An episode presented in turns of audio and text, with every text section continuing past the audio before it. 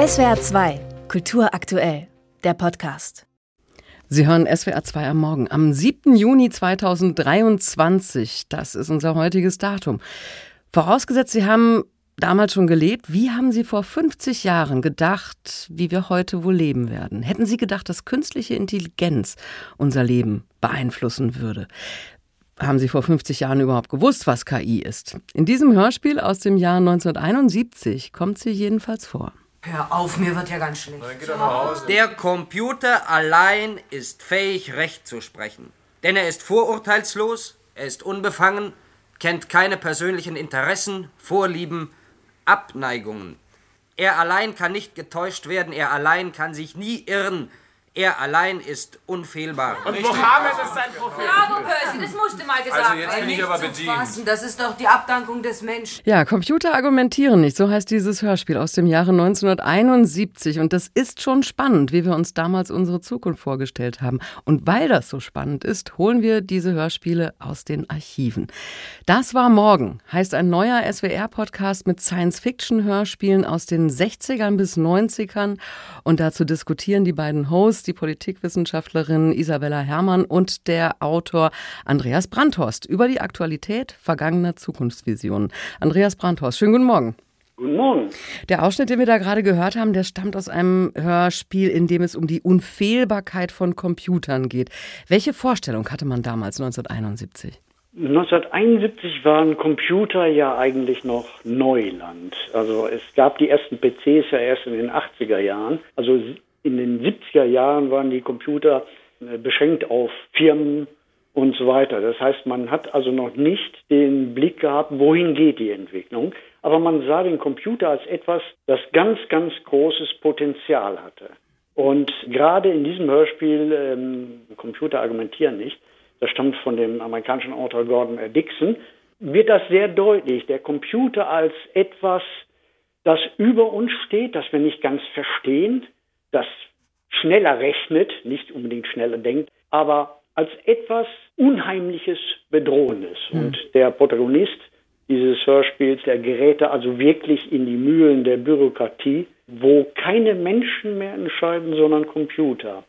Und hier heißt es vorsichtig sein, denn wir sind ja genau auf dem Weg.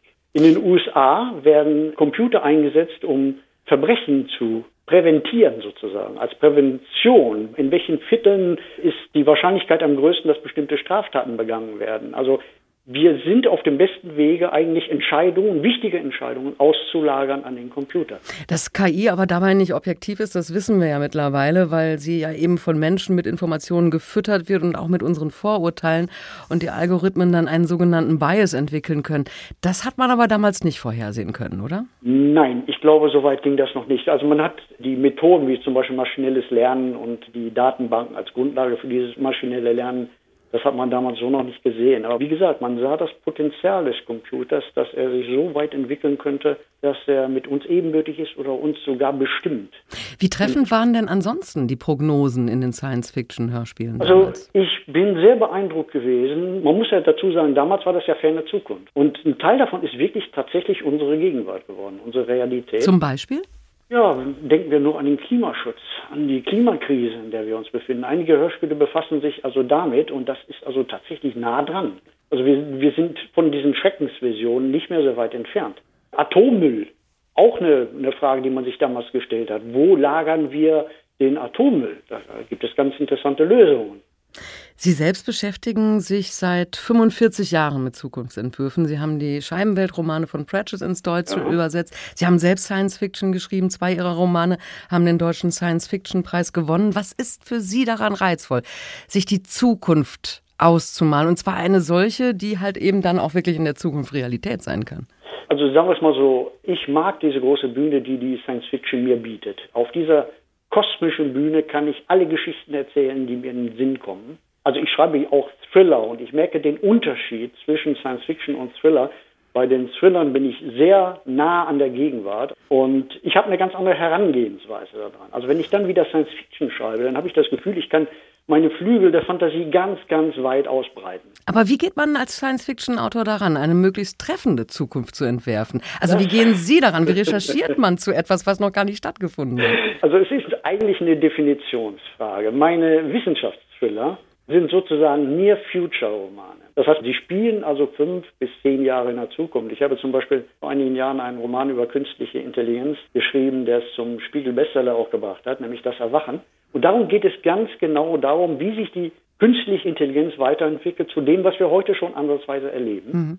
Oder ich habe einen Roman über Gentechnik geschrieben. Für solche Romane sind sehr aufwendige Recherchen notwendig weil man ja sehr nah dran ist an der Zukunft. Und da stellt man sich als Autor tatsächlich die Frage, ich nehme den Wissensstand oder den Stand der Wissenschaft von heute, wie könnte das in 10 oder 20 Jahren aussehen, wenn die Entwicklung so weitergeht?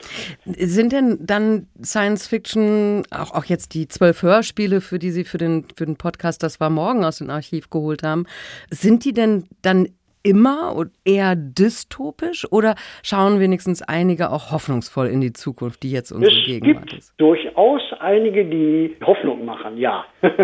ich will jetzt nicht so viel verraten. Es gibt also auch sehr viele humorvolle Elemente da drin. Also man kann das durchaus auch mal lächelnd hören. Aber es gibt natürlich auch viele Warnungen von damals an unsere Zukunft, an unsere Gegenwart von heute, was die Technik betrifft. Und ich habe darüber gestaunt, wie genau präzise die Vorhersagen von damals teilweise zugetroffen. Mhm. Im Podcast gibt es nicht nur diese Hörspiele, diese alten Hörspiele über unsere jetzige Gegenwart, sondern Sie diskutieren ja auch darüber mit der Politikwissenschaftlerin ja. Isabella Herrmann. Waren Sie sich immer einig? Bisher schon. also sagen wir es mal so, die Isabella Herrmann kommt mehr von dem Analysebereich. Sie ist Politikwissenschaftlerin und SF-Analystin. Also sie analysiert Science Fiction, sie hat auch ein Buch darüber geschrieben. Sie kommt also aus diesem wissenschaftlichen Ansatz, aus der Analyse. Welche Bedeutung hat die Science Fiction auch für unsere Gegenwart?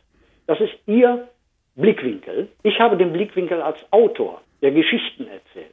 Und ich glaube, diese Gegenüberstellung ist sehr interessant für den Hörer. Das war morgen ist eine SWR-Produktion basierend auf den alten Hörspielen der Heidelberger Wissenschaftsredaktion des SDR. Ab heute sind sie wieder zu hören, immer mittwochs eine Folge in der ARD Audiothek. Und diese Zukunftsvision von damals diskutieren dann die Politikwissenschaftlerin Isabella Herrmann und der Autor Andreas Brandhorst. Und mit letzterem habe ich gesprochen in SWR 2 am Morgen. Ich danke Ihnen vielmals. Dankeschön. SWR 2 Kultur aktuell. Überall, wo es Podcasts gibt.